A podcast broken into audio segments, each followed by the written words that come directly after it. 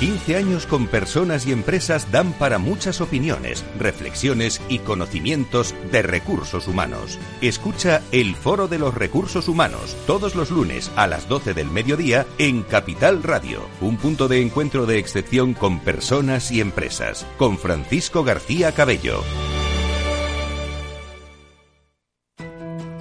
En el balance nos preocupamos por nuestros hijos, por su vinculación con el mundo de Internet y las redes sociales, y analizamos sus riesgos de la mano de Pilar Rodríguez en Familias Enredadas, todos los lunes a las ocho y media de la tarde en El Balance, Capital Radio. Si todavía no te ha llegado la idea o crees que esta necesita evolucionar, no te pierdas After Work, un programa en el que encontrarás historias inspiradoras, análisis de la realidad y una mirada prospectiva al futuro. De lunes a jueves a las seis y media de la tarde en Capital Radio con Eduardo Castillo. Más allá de la puerta hay paz, estoy seguro, y sé que no habrá más lágrimas en el cielo. Eric Clapton encaró la pérdida de su hijo Connor de la mejor forma que supo, componiendo esta hermosa canción. Tears in Heaven, lágrimas en el cielo. Estás en Rock and Talent.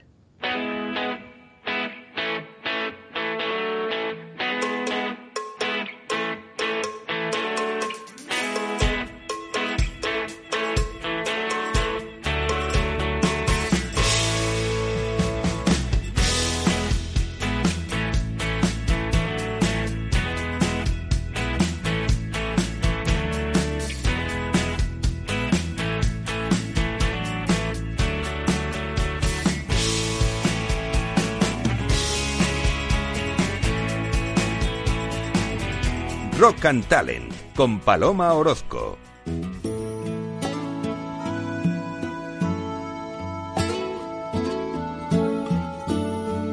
Bienvenido, bienvenida a Rock and Talent. Hoy queremos dedicar nuestro programa a realizar un homenaje a todas las personas que han fallecido por coronavirus. Han sido muchas, demasiadas en todo el mundo, vidas truncadas, familias deshechas, ancianos muriendo solos en sus casas, personas en los hospitales y la compañía de sus seres queridos en ese último momento. Desde aquí queremos rendir este homenaje a todos ellos porque cada vida ha contado, cada vida cuenta y los seres humanos no somos vientos sin memoria. El 24 de mayo, el New York Times dedicaba su portada a las víctimas por coronavirus, poniendo en ella los nombres de mil víctimas mortales con su edad y su profesión. Estas mil personas suponen solo el 1% de las víctimas en Estados Unidos. Aquí en España ni siquiera se conoce el número de ellas, pero desde aquí queremos reivindicar que ninguna de ellas es un número. Los números que salen en los diarios tienen nombre y apellido, amigos, familia. Por eso hoy recogeremos la vida y el talento de alguna de estas personas y traeremos a la memoria sus inquietudes y sus sueños con el convencimiento de que todo lo que perdemos, sin duda, vuelve de otra forma. Hoy nos acompañarán en Rock and Talent Alfonso Armada, que es presidente de la sección española de Reporteros Sin Fronteras y editor y director de la revista digital Frontera D. También estará con nosotros Eusebio González, que es director de área social de la Agencia de Vivienda Social en la Comunidad de Madrid y además ha perdido a, su padre en esta pandemia. Y Gustavo eh, Mazaramproz Arespacochaga, eh, que es eh, economista y es eh, Engagement Director en IE Business School eh, vendrá porque le han apodado el Forrest Gump español. Ha puesto en marcha la iniciativa, una iniciativa preciosa que luego nos va a contar, donde recorre cada día tres kilómetros como homenaje a los miles de fallecidos por COVID-19. Así que sin más, comenzamos.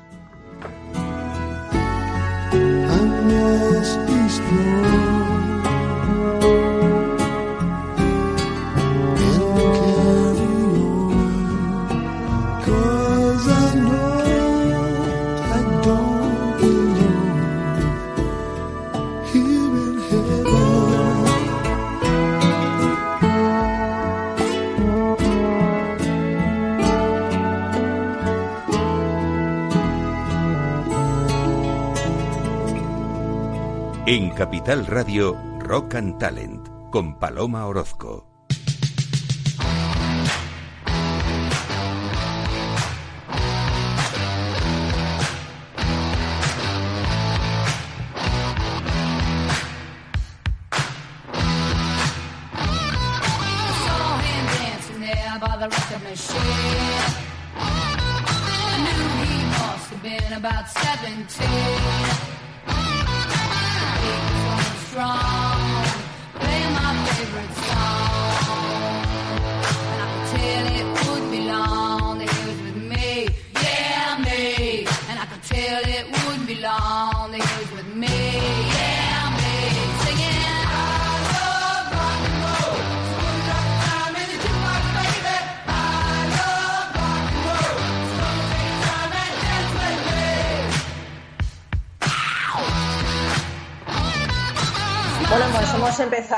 Este particular homenaje que hacemos eh, y os preguntaréis, bueno, ¿qué canción, no? Bueno, pues esta canción que a mí particularmente me encanta, la canta Joan Jett y es, eh, bueno, eh, es una canción mítica de una persona, de Alan Merrill, eh, bueno, que ha perdido la vida por coronavirus. Eh, Alan Merrill era líder de la banda Harrows y fue el primer occidental que consiguió el estatus de estrella del pop en Japón. Eh, yo he leído los comentarios de su hija Laura, eh, que pedía en redes sociales responsabilidad porque nadie es inmune y la amenaza es real.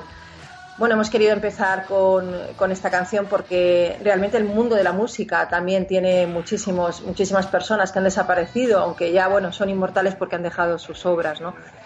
Bueno, y con esta canción damos la bienvenida a Alfonso Armada, que seguramente le tengo al otro lado de la línea de teléfono, ¿verdad, Alfonso? Hola, ¿cómo estás?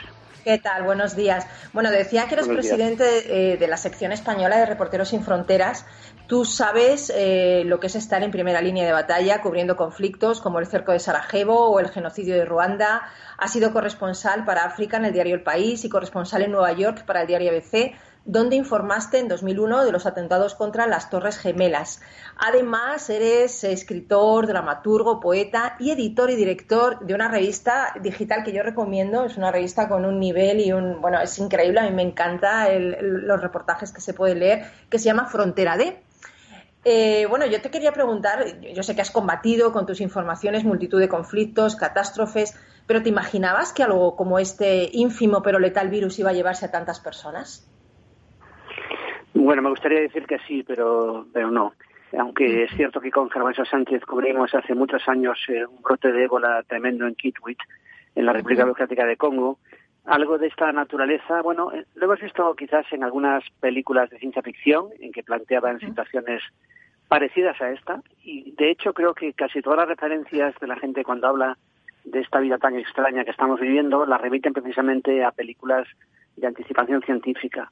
Eh, esta sensación de estar eh, amenazados por algo invisible, impalpable, eh, que se lleva vidas por delante, sin saber muy bien cómo atajarlo, aunque es verdad que hay montones de científicos trabajando para lograr una vacuna, pero si algo de esta naturaleza tan, tan insidiosa, tan, tan extraordinaria, que afecta además a todo el mundo a la misma vez, creo que resulta difícil de imaginar.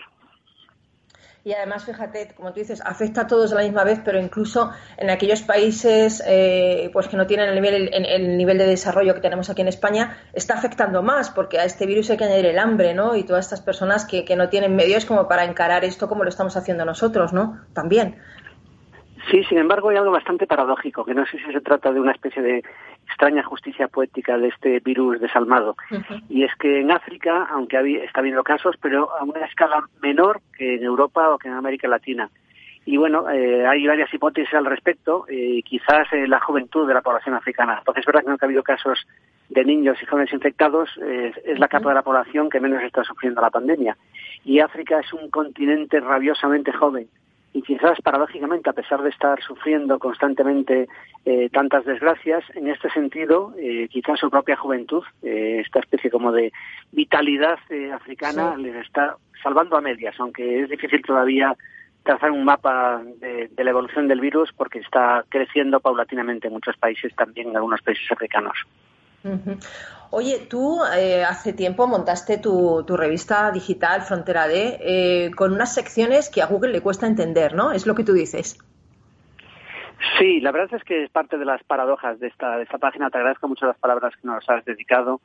Eh, la revista surgió después de muchas conversaciones con amigos, sobre todo con un amigo en Estados Unidos, cuando era corresponsal de ABC en Nueva York, como antes decías, con Antonio Lafuente, que él trabajaba para la agencia. De hecho, él sigue trabajando en la ONU ahora mismo.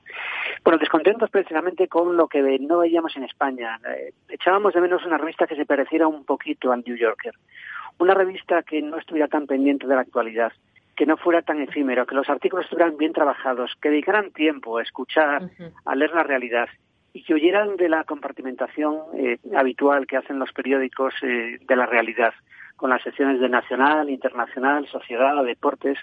Queríamos buscar otra forma de contar las cosas. Y bueno, dentro de nuestras fantasías creamos esta revista que al final eh, se quedó a medio camino porque queríamos que fuera de papel y al final solo pudo ser en Internet, aunque hemos hecho varias antologías, tres antologías hasta ahora de los textos publicados en estos diez años. Antología, por cierto, con J, somos así de pedantes, una especie de homenaje a Juan Ramón Jiménez en búsqueda de la palabra exacta y sobre todo la pasión de Juan Ramón Jiménez por las inmensas minorías. Porque esta revista, aunque tiene la ambición de que sea leída por mucha gente, nos tenemos que la leen, pues eso, unas cuantas minorías. Y por eso pensamos en secciones como estas, como Mientras Tanto, que es eh, una sección de blogs, hay ahora mismo unos 50 blogs vivos, Acordeón, que es una sección que abarca todo, eh, porque también la vocación de la revista, desde su nombre, ¿no? Frontera de, Frontera Digital, es eh, ir más allá de las fronteras, fronteras ideológicas, fronteras de países, fronteras históricas, y romper también las fronteras entre el mundo internacional, el mundo local, que bueno, el virus ha venido también a romper precisamente esta, esta, este artificio de las fronteras. Y vuestras secciones como ARPA, que habla, pues bueno, eh, de relatos en primera persona, eh, de autobiografía, o Universo Elegante, que habla de todo el mundo, que tiene que ver con el universo, con la ciencia, algo tan hermoso como las matemáticas. También intentando volver a reunificar eh, estos mundos que se separaron hace mucho tiempo entre las artes eh, y las ciencias. Tratar de buscar un hombre renacentista. Es, quizás suena todo así un poco extraño en nuestro mundo, en que se busca la utilidad y rentabilidad a, a, a toda costa. Y bueno, quizás estas secciones así tan originales, pues remiten casi a una tienda de, a lo mejor de música, como acordeón, arpa y demás. Pero bueno, eh, creo que la música tampoco viene mal, incluso para No. Has empezado con música y la música creo es muy importante para ayudarnos un poco, en fin, a, a, a sentirnos mejor en esta época tan turbulenta y tan desconcertante. Desde luego. Bueno, tenéis una sección también muy bonita que se llama Brújula. Sí, es, Brújula es una sección de cultura internacional, también rompiendo esas barreras. No queríamos solo hablar de la cultura, aunque la revista se hace en España, la revista no es española. Es decir, tiene vocación también, pues eso, de universalidad. Aunque se escribe sobre todo en español, pero en general publicamos textos en inglés, en francés, en árabe, aunque ponemos la versión en castellano. Y. Brújula, pues eso, intento eso, de dar pistas, dar pistas donde enriquecerse culturalmente. Ahora, como cantidad de teatros, bueno, casi todos los teatros, cines, eh, salas de conciertos están cerrados, pues eh, hemos abierto ahí más la mano y hemos hablado sobre todo de libros, lecturas que hacen nuestros colaboradores y tratan de compartir también con los lectores. Sí, aquí tengo que dar pistas, pistas para orientarse en este mundo en el que todos metemos, estamos tan perdidos. Desde luego. Oye, en la revista a mí me encanta porque hacéis un particular homenaje a las víctimas por COVID-19. Es una sección que habéis llamado eh, La estrella vespertina, Memoria contra el coronavirus, y habláis de la vida de personas, eh, bueno, un poquito más conocidas y, y un poquito menos, ¿no? La- eh, personas como Wilson German, que era, el- es el mayor, bueno, era el mayordomo de la Casa Blanca, que trabajó con 11 presidentes, José Antonio Fernández López, el médico que se contagió en el ambulatorio del pueblo donde pasaba consulta los enfermos por COVID, Antonia y Agustín, que fueron, es una historia entrañable de dos esposos que se fueron con diferencia de 10 días, ¿no?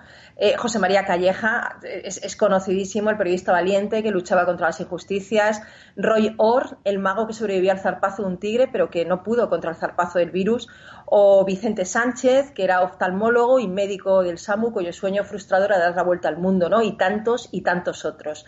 ¿Por qué esta sección? Porque es importante recordar, es importante que, esta gente que ha tenido esa vida eh, se le recuerde.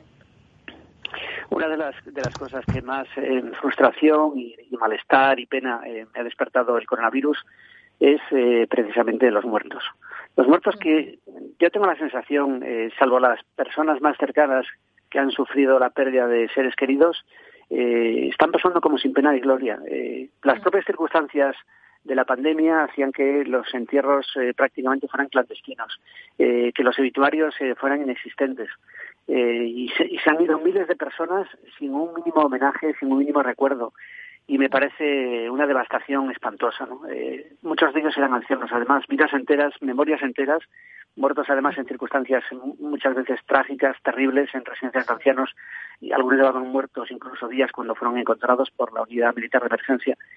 Bueno, me parece eh, una gran tragedia contemporánea que estamos eh, contemplando a ver eh, sin demasiada compasión, sin esa capacidad de sentir eh, piedad por los, por los que desaparecen en estas circunstancias tan atroces. Me parece como si se asumiera como una consecuencia ineludible, como una especie de daño colateral, ¿no? Eh, y me parece horroroso. Creo que esto, eh, por, por nuestra parte, la forma de homenajear, de darles un- un- una cierta, en fin, una forma de despedirnos de estos, de estos muertos eh, en pleno olvido es reconocer su pequeña biografía. Y ahí por eso, por eso hemos introducido, pues, eh, pequeños obituarios tanto de gente conocida como de desconocida. Todo el mundo tiene una biografía, todo, toda persona merece ser reconocida como tal porque todos compartimos la misma dignidad humana.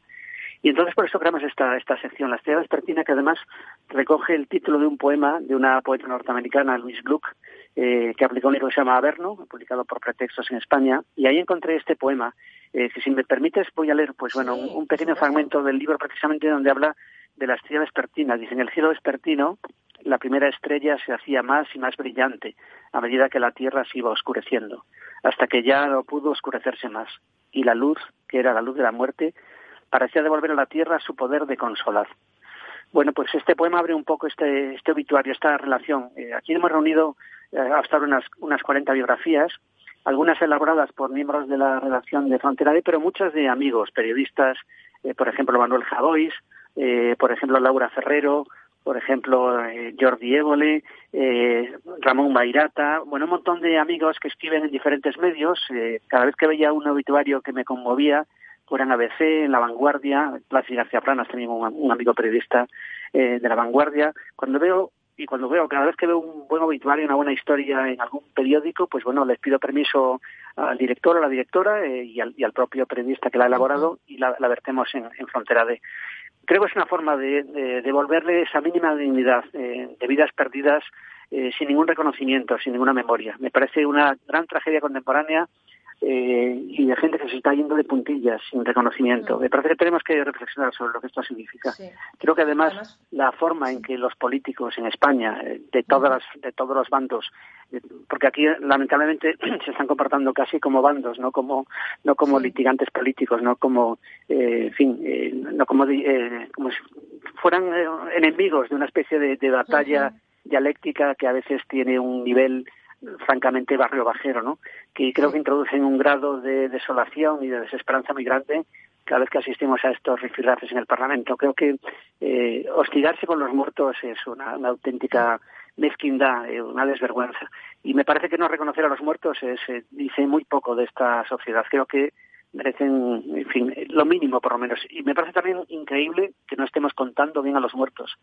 En esta sociedad en que utilizamos todos los datos para todo, que la Big Data parece la gran herramienta comercial y de control social de los estados, no seamos capaces ni siquiera de contar a los muertos del coronavirus. Me parece inconcebible. Sí, que además solo sean un número y encima ni siquiera sepamos cuál. O sea, es que es, es, tremendo. Yo comparto eso contigo. Y has dicho una cosa que a mí me gustó mucho, el tema de la piedad, ¿no? Yo diría la piedad y la empatía, ¿no? El, ponerte en, en, la piel de otra persona que ha perdido a su madre, a su padre, a su hermano, a su hijo, que está sufriendo eso, ¿no? Quizá la piedad y la, y la empatía, pues tampoco en los políticos lo estamos viendo mucho, ¿no? Eh, de todas estas historias eh, que has recopilado, y creo que es un trabajo muy bueno, además yo las he leído y están tratadas con mucho respeto, son vidas que están tratadas con mucho cariño y desde ahí está, están escritas, ¿no? ¿Cuál es la que más te ha, te ha, no se te ha parecido más entrañable? Porque yo he leído bueno, todas la y la verdad es que todas me, parece, me parecen vidas con, con muchísimas semillas, ¿sabes?, que dejan detrás, pero, pero a ti, ¿cuál es la que te ha parecido más entrañable para traerla aquí? Bueno, ahí hay uno de los artículos eh, quizá más eh, políticamente más, eh, más agudos eh, y con más eh, carga de, filosófica y política, uh -huh. que es el, el, que escribió un grandísimo escritor y periodista, Gregorio Morán, eh, uh -huh. que ha tenido muchas vicisitudes precisamente por su incapacidad de, de callarse la boca, ¿no? Por decir siempre lo que piensa. Y él publicó en Vox Populi eh, un homenaje a cuatro amigos desaparecidos. Los cuatro en este caso son gente conocida, son Enrique Mújica, el escritor chileno Luis Sepúlveda, el escritor español Antonio Ferrés y la ensayista y profesora Iris Zavala. Eh, habla él de la hermandad de los amigos muertos. Bueno, eh, creo que este artículo resume parte de lo que, lo que pretendíamos y pretendemos precisamente con este homenaje, ¿no? Por, por la forma en que está escrita esta, estas cuatro estas cuatro historias de cuatro amigos que han sido eh, que han, han, sido borrados del mapa precisamente por el coronavirus y la forma en que Gregorio Morán, mira, te leo si quieres el principio, nos Sí, faltan los detalles, sí, sí. solo sabemos que se han ido muriendo entre el silencio y el miedo, de un día para otro, gente mayor, con achaques, y que se fueron dejando apenas una estela a modo de recordatorio. En una época fueron amigos muy queridos, pero la vejez se distingue por la querencia al aislamiento, un tiempo en que cada cual ha de soportar lo suyo y se está más allá, más por la labor de contar historias que de escucharlas. Bueno, eh, la verdad que, que la compasión ha sido Mm. una cuestión que en nos ha preocupado mucho. De hecho, el año pasado cumplimos 10 años y de, Ujú. dedicamos prácticamente todo el año a la compasión. Y celebramos incluso un acto en la sala réplica de Madrid, eh, un- una jornada entera dedicada a hablar sobre la compasión. Y en ese, en ese acto presentamos la reedición de un libro que, bueno, voy a aprovechar aquí para hacer una pequeña publicidad porque es un gran libro. Se llama La compasión, apología de una virtud bajo sospecha. Escrita por Aurelio Arteta, que es un profesor de ética de la Universidad del País Vasco, que estuvo amenazado por ETA. Yo le conocí en Nueva York cuando se fue allí con su mujer para respirar un poco eh, la, la presión ambiental que sufría en la universidad en el País Vasco. Eh, y bueno, este libro de alguna manera pues eh, eh, fue su gran reflexión, lo publicó hace muchos años, estaba agotado y la forma de tratar de recuperar esta esta virtud bajo sospecha eh, que despierta creo que reacciones contradictorias porque habitualmente la asociamos a, a la piedad cristiana no que bueno que es una forma de las una de las formas de la compasión de la piedad no la única no y me parece tan No, legítima exacto. como otras Claro. Oye, Me parece pues. además que, sí, me parece es una de las grandes tareas del periodismo, ¿no? Cuando se plantea un poco, ¿para qué sirve el periodismo? Bueno, pues creo que en gran medida para tratar de explicarnos lo que ocurre, ¿no? Y sobre todo para ayudarnos a entender al otro, ¿no? A ponernos en lugar del otro y escuchar. Y creo que uno de los problemas también que tiene la prensa española es precisamente que es muy estridente, que opina mucho eh, y presta poca atención a los hechos. Mezcla- mezclamos demasiada opinión eh, con información y creo que esto al final hace un flaco favor a la verdad. Darle al ciudadano elementos de juicio para que él al final actúe políticamente y, y obre en consecuencia. Y decida, porque a veces, ¿verdad?, inducen a, decidir cuando no, te, no eres libre para decidir. Oye, Alfonso, pues me ha encantado charlar contigo. Eh, creo que el, el buen periodismo, el buen periodismo es un arma contra la COVID-19 y yo pues te animo a que sigas poniendo tu grano de arena y todos esos magníficos profesionales que, que lideráis juntos Frontera D, que sigáis adelante porque estáis haciendo un trabajo magnífico. Y te agradezco mucho que hayas escuchado nuestra llamada y que hayas estado con nosotros compartiendo este ratito. Y nada, te despido ya emplazándote a que esta es tu casa y que vuelvas cuando tú quieras. Pues muchas gracias, Paloma. Un abrazo para todos. Gracias. Hasta Otro pronto. para ti, grande. Hasta luego, Alfonso. Seguimos.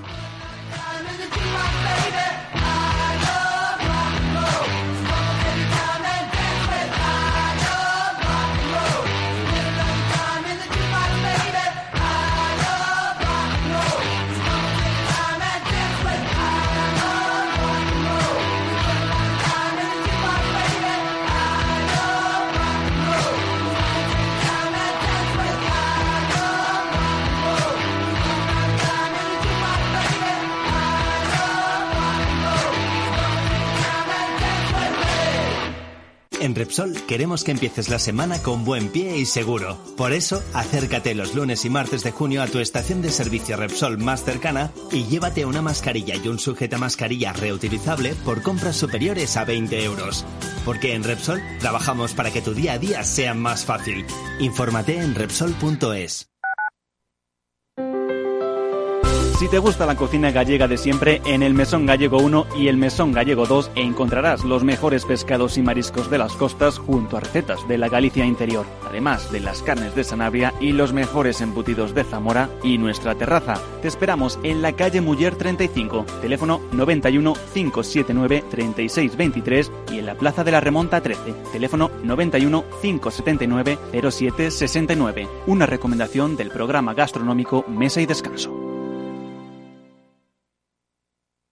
Gráficas Naciones. Más de 50 años de experiencia en el sector de las artes gráficas. Apostamos por la última tecnología tanto en impresión offset como en digital y gran formato. Realizamos todo tipo de impresión. Tarjetas de visita, folletos, libros, vinilos, decoración y montaje de stands. Más información en el 91 629 2145 o en gráficasnaciones.es. Capital Radio.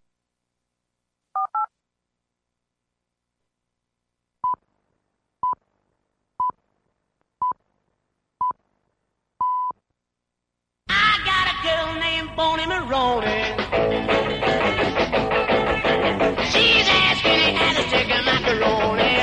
Rock and Talent con Paloma Orozco.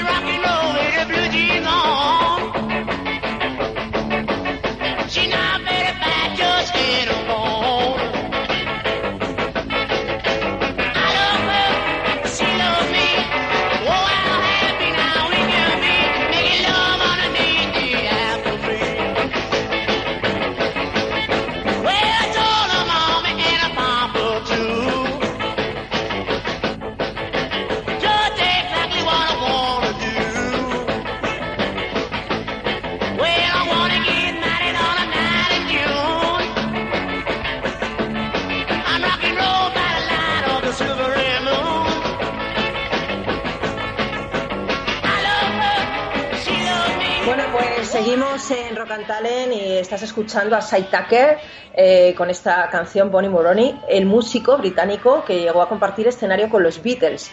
Nos dejó este 24 de marzo a los 70 y- 76 años por coronavirus. Este pedazo de artista, este pedazo de músico, compositor, cantante. Bueno, como muchas otras personas que nos han dejado y que, cuya estela no, no queremos que se borre y queremos recordar, ¿no? Hoy tenemos con nosotros a Eusebio González. Eusebio González es político de vocación y por convicción. Es director de área social de la Agencia de Vivienda Social en la Comunidad de Madrid y durante más de 12 años fue portavoz del Grupo Popular en el Ayuntamiento de San Fernando de Henares. Eusebio, bueno, pues es un habitual en tertulias, es un habitual en medios de comunicación, pero hoy no viene a hablarnos de, de nada de su trabajo, no viene a compartir como persona la pérdida de su padre, porque él acaba de perder a su padre por coronavirus. Bueno, y hemos querido invitarle hoy como muestra de todas aquellas personas cuyos familiares han partido, porque para nosotros cada pequeña historia es una gran historia. Y aunque los libros están llenos de biografías de gente famosa, la gente anónima, las personas de valor, son las que sostienen en verdad el mundo. ¿Qué tal, Eusebio? Buenos días. Bienvenido a Rock and Hola. Talent. ¿Qué tal? Buenos días, Paloma. Oye, gracias por querer compartir con nosotros eh, la historia de tu padre, ¿no? Él, él se fue el 30 de marzo. Se fue el 30 de marzo, después de, de 11 días de, de lucha. Y perdona, perdona Paloma, pero mm, bueno, tú me conoces hace tiempo. Y la verdad es que, fíjate, estaba en la espera y me estaba emocionando solo acordarme de él. Voy a intentar serenarme porque si no, lógicamente no, no va a salir bien. Bueno, Pero yo bueno. mientras te serenas voy a contar algo que a mí me gustó mucho, ¿vale? Yo conozco a Eusebio, yo, bueno, dirigí hace tiempo un periódico en la Henares y le conozco hace tiempo. Eh, me parece un político honesto y veraz y una persona de valor, ¿no? Y yo recuerdo una vez que, que me invitaron eh, los populares a- allí a, bueno, a un sitio, a un local donde Eusebio se presentaba para alcalde de San Fernando de Henares. Y desde aquí aprovecho para decir que buen alcalde hubiera sido, pero qué bien que estás aquí, que también lo estás haciendo muy bien, ¿no? Pero eh, me encantó porque, fíjate, en vez de ponerte a hablar y en vez de hablar de discursos y en vez de decir todo lo bueno que eres y pusiste un vídeo, un vídeo donde tu padre hablaba de ti. Esto me encantó porque fue la primera vez que yo vi que un político eh, se sometía al ojo paterno, ¿no? Y, y, bueno, pues hablaba, pues mi hijo, pues yo creo que lo haría muy bien, porque mi hijo es muy buena persona, y mi hijo, eh, esto me gustó mucho, porque me pareció algo como muy, vamos, nada preparado y como muy auténtico, ¿no? Y ese tipo de persona era tu padre, ¿no? Pues sí, era una gran persona, Paloma. Efectivamente, esto fue una sorpresa que me dieron en, en aquel día, yo, mi, Sí. mi padre y, y los compañeros y mis hermanos que también participaban. Y, y bueno, pues efectivamente demuestra lo que era. Básicamente una gran persona, una buena persona que buscaba hacer el bien siempre, ¿no? Y yo espero, bueno, mm, parecerme lo más parecido que pueda ser un hijo a Bueno, de- padre, en este caso. Claro, de, de hecho tú eres de- él también, porque tienes parte de él y, tu- y sus genes también están en ti, ¿no? Eso es bonito. Sí, es lo que un poco espero en estos años, pues ser lo buen padre que efectivamente él fue conmigo y, y seguir como hijo la estela que, que me ha dejado, ¿verdad? Claro, además tú no te pudiste despedir de tu padre, ¿no? Bueno, mm, sí, no, Paloma, la verdad es que yo fui uno de los pocos afortunados, yo tengo que agradecer mucho al Hospital La Paz, que fue donde él estuvo, a sus médicos, a sus profesionales, a sus sanitarios, que, bueno, yo era la persona de la familia con la que tenían contacto, eh, me llamaron todos los días, me estuvieron dándome detalle pormenorizado de todo lo que sucedía con mi padre. Yo pude hablar con él por teléfono, pues incluso mm, un día antes, el día 29, mm, me pude, bueno, pude decir que le quería y, y cuando ya eh, le tenían que sedar, pues nos llamaron y pudimos ir, estaba ya sedado, pero pudimos verle, ¿no? En ese momento. Eso, eso está, es bonito, Eusebio, porque fíjate de la de gente que no ha podido despedirse de sus seres queridos. Yo no pude despedirme de mi madre. Entonces esto pues, pues es muy cruel, ¿no? Por lo menos si le ves, sabes que está trascendiendo, que se está yendo, pero está contigo, ¿no? Entonces hay mucha gente que, que lo está pasando mal por esto, porque es, es algo como muy cruel, ¿no? Pero fíjate, decía Bob Marley que no sabes lo fuerte que eres hasta que ser fuerte es la única opción que tienes. O sea, realmente es verdad. Las pérdidas en, en la vida te sirven para, para intentar ser más fuerte, para intentar hacerlo mejor, ¿no?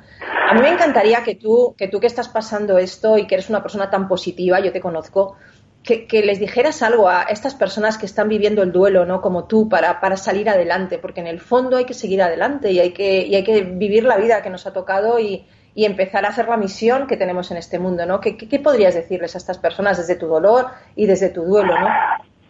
Bueno, pues yo creo que lo que hay que hacer es recordarles en lo que fueron, recordarles en vida, recordarles en, en lo que han hecho por nosotros, lo que nos han enseñado, ¿no?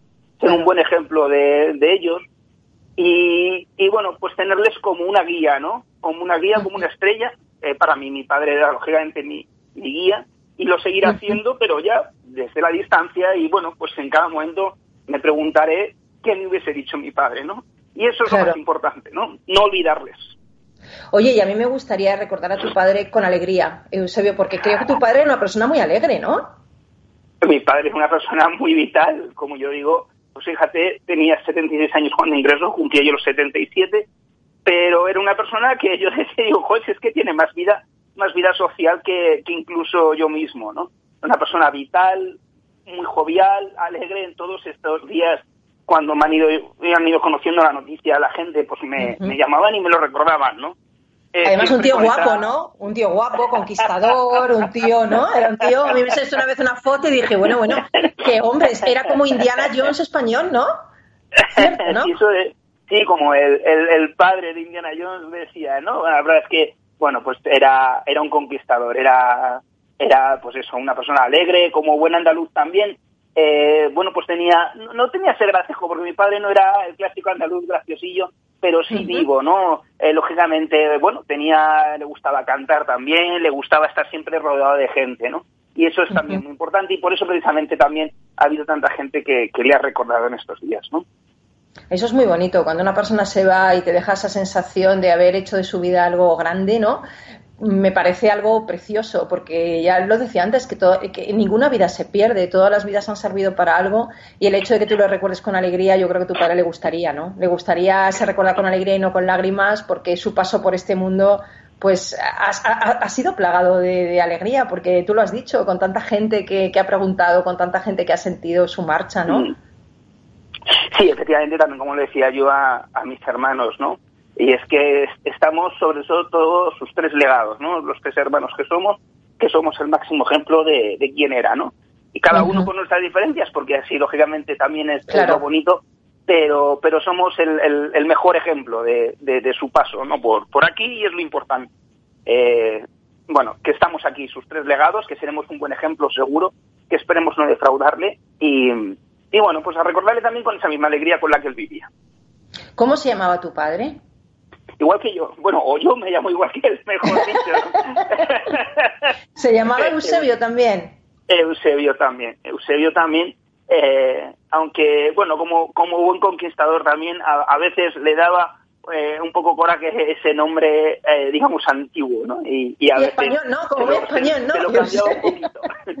Ah, sí, se lo cambió. ¿Qué nombre se puso? Sí, a veces sí, en alguna ocasión, tampoco era, en alguna ocasión se, se, llamaba Carlos y algunas personas de hecho le, le han conocido por, por, por Carlos, alguno, algunas amistades, ¿no? Aun- No me aunque luego ya fastidies, sabían su nombre de verdad, pero al final pues la habían, bueno, pues bueno, pues por esa gracia, ¿no? Y es bueno, pues muchas veces eso, él, me decía a mí que, que, que me, que me, me pedía disculpas por, por, por mi nombre, ¿no? Y bueno, yo estoy muy orgulloso porque es, es su nombre, yo estoy muy orgulloso porque es su nombre.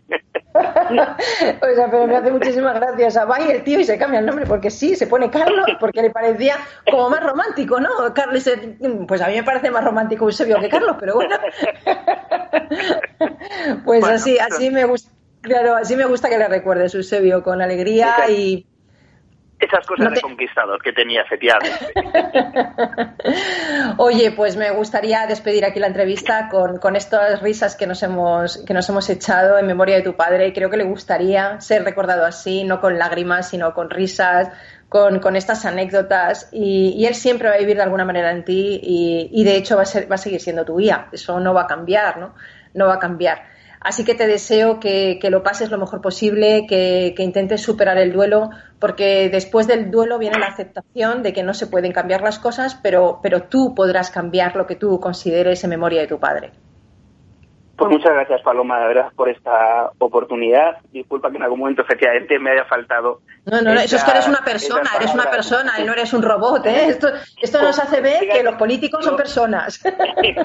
Yo tengo que, que reconocer que en otro gran momento en el que estuvo él en mi vida, que fue en mi, en mi, en mi boda con, con mi actual mujer, eh, precisamente me ocurrió esto mismo, ¿no? Y es, eh, fíjate, un, un, un político delante de un micrófono, en este caso con un teléfono, hablando públicamente y que sin embargo no era capaz de expresarse por la emoción o, que tenía, ¿no? Pues un poco es lo que me sucedió en aquel día tan feliz también, que él estuvo conmigo, por supuesto, en mi boda, pero también, también en estos momentos. Pues claro, porque eres una persona y eres una persona emotiva y, y evidentemente no eres un robot. Y afortunadamente, ¿eh? afortunadamente, afortunadamente, Es- que es tienes muy, corazón. Es muy, import- es muy importante que sintamos todos y efectivamente, bueno, pues intentemos sentir con la mayor felicidad y alegría todo aquello que hemos vivido, pero bueno, no, no, es, es humano efectivamente, como no podía ser de otra manera el, el sentir el dolor, ¿no? Desde luego, desde luego.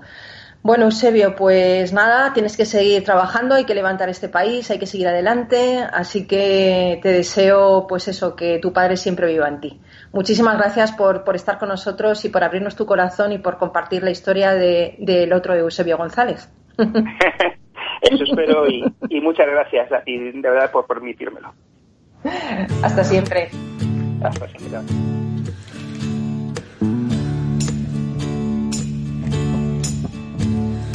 You must leave now, take what you need, you think will last. But whatever you wish to keep, you'd better grab it fast. Yonder stands your orphan with his gun.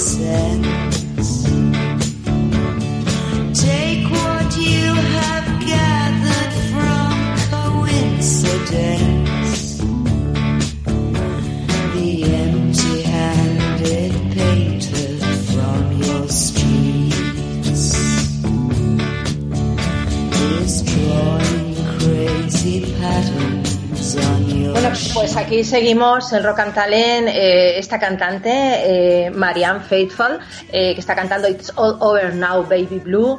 Eh, ha sido ingresada con neumonía y ha dado positivo en el test. Como veis, estamos eh, también haciendo nuestro particular homenaje no solo a las víctimas del COVID-19 en todas las profesiones y en todo el mundo, sino a esos músicos que, que no solo han fallecido, sino que también lo están pasando mal, víctimas de, bueno, del coronavirus. Eh, damos la bienvenida a Gustavo Mazarambroz Arespacochaga, que es economista, engagement director en IE Business School. Pero eh, le damos la bienvenida no solo porque tiene un trabajo increíble y hace un montón de cosas importantísimas y, lanza startup y bueno, hace cosas que, que ya veremos más adelante. Mm, Pero lo he invitado ¿por porque se ha ganado el apodo del Forrest Gump español. Ha puesto en marcha una iniciativa, Ban from, eh, for Them Challenge, eh, que es súper particular homenaje a los miles de fallecidos por COVID-19. Y yo quiero que él, que está al otro lado de la línea, nos cuente en qué consiste esta iniciativa. Buenos días, Gustavo. Hola Paloma, buenos días, encantado de saludarte. Hacer una presentación así me deja tan por las nubes que me da vergüenza incluso intervenir. Dice que expectativas, ¿no? Oye, Gustavo, yo hablaba de esta iniciativa eh, que, que primero pusiste en marcha, o, o de la crisis sanitaria, pusiste en marcha una plataforma que es españacolabora.es, en la que recogéis información sobre el virus, sobre distintas iniciativas para apoyar entidades, para reconocer el trabajo de sanitarios, y luego pasasteis a esta iniciativa. Cuéntame un poco esta historia. Pues bueno, esta iniciativa nace en los primeros días de confinamiento, en donde yo pensé que, que tendríamos que la obligación y la responsabilidad de responder a un montón de iniciativas que estaban siendo muy anárquicas y muy desestructuradas desde un punto de vista de apoyo eh, y de colaboración ciudadana. Y entonces lo que hicimos entre unos amigos de- del máster del, del IE, eh, de, de, de IES y también de Harvard, soy alumni de los tres, pues lanzamos esta iniciativa de, eh, de una especie de repositorio de aquellos proyectos de colaboración ciudadana en donde en donde cualquier persona pues podía acceder a ello y ver qué es lo que estaba sucediendo o bien cerca de su entorno o bien inspirarse en lo que estaban haciendo otros ciudadanos eh, de cara a la lucha contra el coronavirus en esos primeros momentos de compases de, de cierta de cierta desorientación que podíamos llegar a tener todos. Y entonces mm, te pusiste en marcha y te pusiste a correr. Bueno, en realidad eh, no fue así. Este proyecto de, de- de- de España Colabora es un proyecto que tuvo mucho mucha pegada al inicio, pero ya cuando las estructuras gubernamentales empezaron a, a- a tomar las posiciones naturales de respuesta a las necesidades ciudadanas, pues empezaron a caer gran parte de las iniciativas que habían salido desde la ciudadanía. Lo que sucedió ahí es que ya eh, pues empezaron a caer estas iniciativas y pensé que tenía que hacer otra cosa. Y fue cuando nos dejaron salir a correr y me fui a correr. Y me inspiré en ese momento, pasé por delante de una residencia de ancianos y pensé que era muy interesante el rendir homenaje a aquellas personas y a aquella generación de, de- de- de víctimas del coronavirus que en realidad habían, lo habían dado todo por nosotros en, en- Ujú. en una transición eh, democrática. ¿no? Y, y bueno, al día siguiente salí, como salgo por las noches, pues cogí una linterna a modo de, de deferencia hacia los fallecidos, pasé por delante de la residencia, la iluminé con la linterna de una manera como muy automática y a mi vuelta pues llegué a mi casa y pensé, oye, ¿y si voy apuntando en el suelo el número de fallecidos oficiales todos los días y me comprometo conmigo mismo a salir y a correr por ellos, ¿no? Eh, y entonces así fue, lo subí a redes y bueno, pues empezó a viralizar y a día de hoy pues tenemos un montón de corredores por, por España, incluso algunos por, por, por otros países, eh, o bien latinoamericanos o, o bien eh, en Estados Unidos, ¿no? Oye, ¿y por qué tres kilómetros? ¿Por esto que Bueno, me dices? es- es- es- sí, son tres kilómetros aproximados. Es la conversión de- del número de fallecidos oficiales en decímetros. Me pareció que era una distancia lo suficientemente prudencial como para que el que no hubiese hecho deporte durante un tiempo, que éramos prácticamente todos, y aquellos que se quisiesen aventurar a empezar a hacer deporte después del confinamiento, pues correr tres kilómetros tampoco es excesivamente mucho, ¿no? Luego lo que ha pasado es que ha habido varias versiones de gente que lo hace andando o caminando por la playa y pone el número en el suelo, otros que lo hacen por las montañas y van poniendo el número, pues eh, y se llevan una Qué tablilla bonito. y Ujú. ponen el número ahí, o sea que la realidad es que ya es muy asimétrico y además eh, casi casi diría yo más más bien sentimental y desde un punto de vista más personal y menos menos como lo hago yo y más como a cada uno le apetece hacerlo. Qué bonito. Oye, y te llaman el Forrest Gump español porque, bueno, sabemos que eh, Forrest Gump, claro, corrió por el dolor del fallecimiento de su madre de costa a costa. Tú perdiste la sí, tuya sí, Y, y- y supongo que el deporte ayuda también a superar el duelo, ¿verdad? Pues ah, desde luego a mí me ayudó. Yo no, no he tenido la desgracia de perder a mi madre en- durante el coronavirus. Esto fue algo muy parecido, en circunstancias muy parecidas hace tres años y sí que me ayudó a mí a superar el, las diferentes etapas del, del dolor. Como sabes, hay una serie de etapas distintas. ¿no? Y a mí me ayudó mucho y pensé que, que podía con estas carreras inspirar a otros a pasar este momento. El, el bautizo del Forest Gump español, así como también esto que se haya denominado eh, Born for Them o Born for Them Challenge, ni siquiera Sí. es mío, realmente yo solo corro, simplemente son las redes sociales las que hacen su magia, como se dice Sí. eh, coloquialmente, ¿no? Eh, esto es de una persona, un, un- un chico que contactó conmigo y, y la verdad que dramática su situación.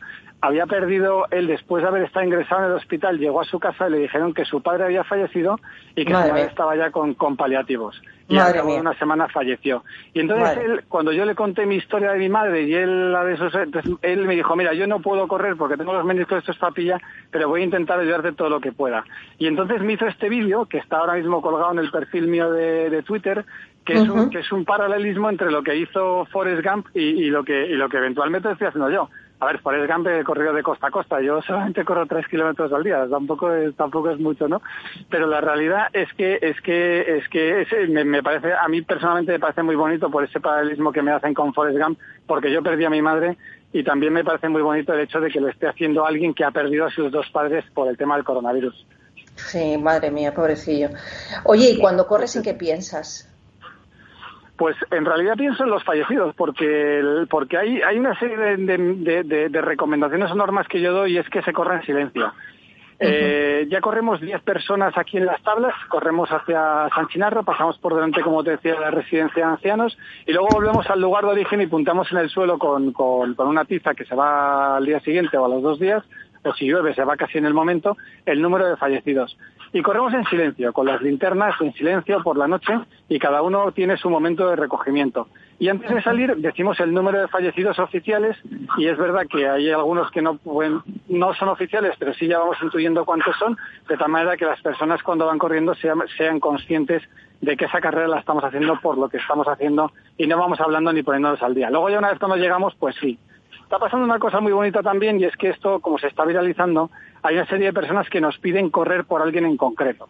Y entonces ahí lo decimos al principio y luego para los que son creyentes rezamos un Padre Nuestro Ave María y en Gloria y para los que no lo son pues les recordamos de la manera que ellos consideren que quieren recordarlo con total y absoluta libertad. Qué bonito. Bueno, pues me parece precioso esa iniciativa. Y yo, como salgo a caminar, desde ahora voy a caminar esos tres kilómetros y me uno también a vuestra iniciativa desde donde esté. Es lo que voy a hacer. pues eres, más, eres más, que, más que bienvenida porque además en realidad eh, no conozco tu, eh, tu situación o tus circunstancias personales, pero estoy seguro que alguien cercano te ha, te ha tocado, Sí, así que desde luego. eh, te recomiendo además que lo hagas por lo menos en esta primera vez en silencio, que es una, Ujú. es una experiencia, y que además pongas, seas tú la que ponga en el suelo o donde consideres oportuno el número, ¿no? Porque porque al final no, no son un número y pintar un Exacto. 27.119 No. o 27.124 eh, son 27.000 personas, ¿no? O 30.000 personas Sí, las, sí, que, sí, sí. las que han fallecido con esto. Y es decir, en el momento en el que vas pintándolo en el suelo te das cuenta, interiorizas que es un número muy grande, es un número muy abultado. Son, son dramas individuales que van al final sumándose a un número muy, Mm. muy elevado. Bueno, pues lo dejamos ahí. Eh, Muchas gracias porque yo te llamé ayer al último momento para que pudieras entrar hoy al programa. Eh, te agradezco mucho que hayas oído nuestra llamada, Gustavo, y no será la última vez que contactemos contigo. Mil gracias por estar en Rock and Talent hoy. Un Ah, abrazo pues, muy grande. Gracias a vosotros y bienvenida al Challenge del Born Front Challenge. gracias. Gracias, hasta luego, Paloma. Gracias a vosotros. Gracias.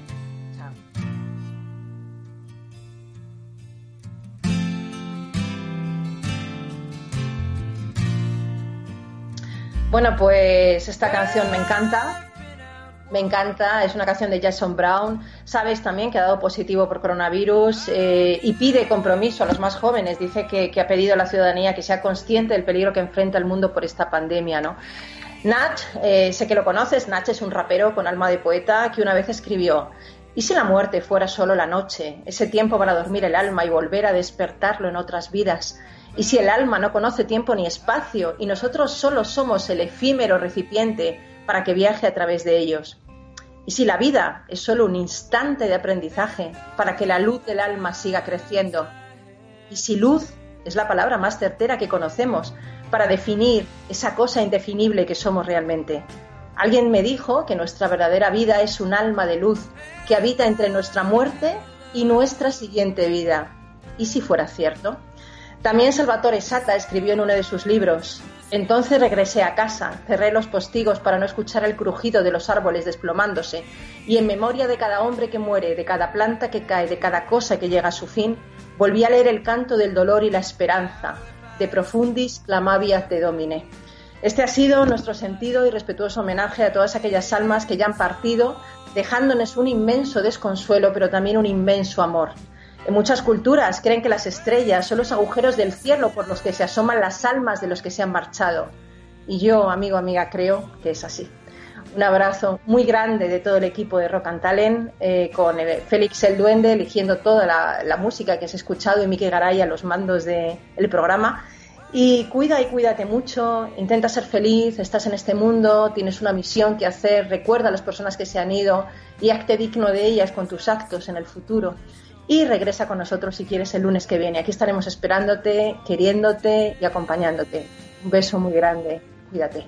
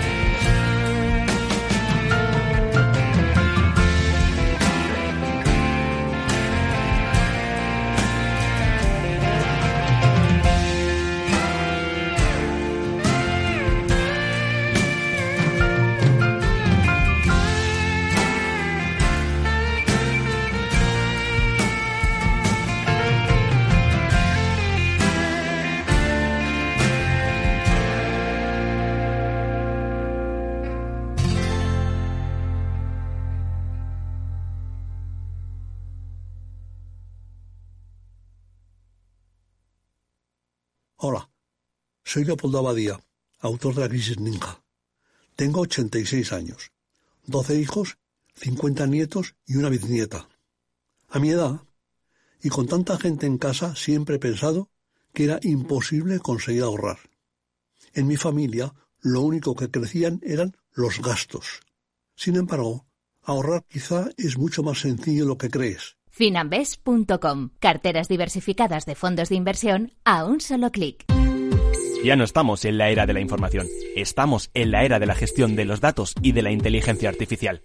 El tratamiento inteligente de estos datos proporciona un valor enorme a las empresas en sus procesos de negocio. En Piper Lab ayudamos a nuestros clientes a tomar decisiones de negocio basadas en datos. Escúchanos todos los lunes a las 10 y media de la mañana en el espacio de Big Data de Capital, la Bolsa y la Vida.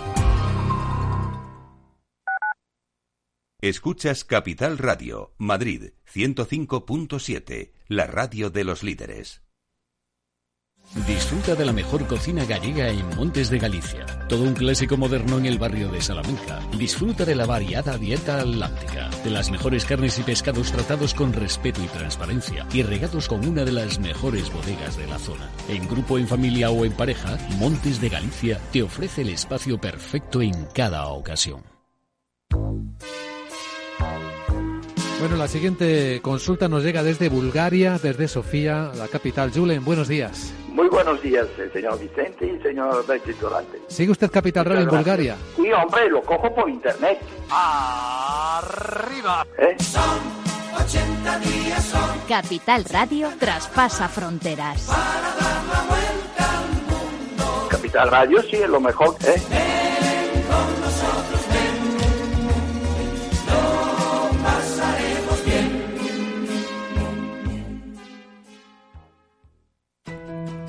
En el balance nos preocupamos por nuestros hijos, por su vinculación con el mundo de Internet y las redes sociales, y analizamos sus riesgos de la mano de Pilar Rodríguez en Familias Enredadas, todos los lunes a las ocho y media de la tarde en El Balance, Capital Radio.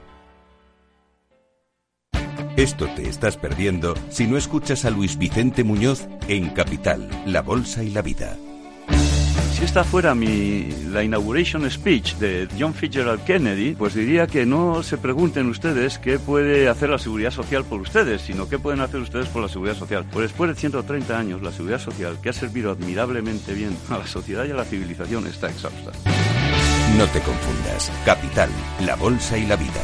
El original.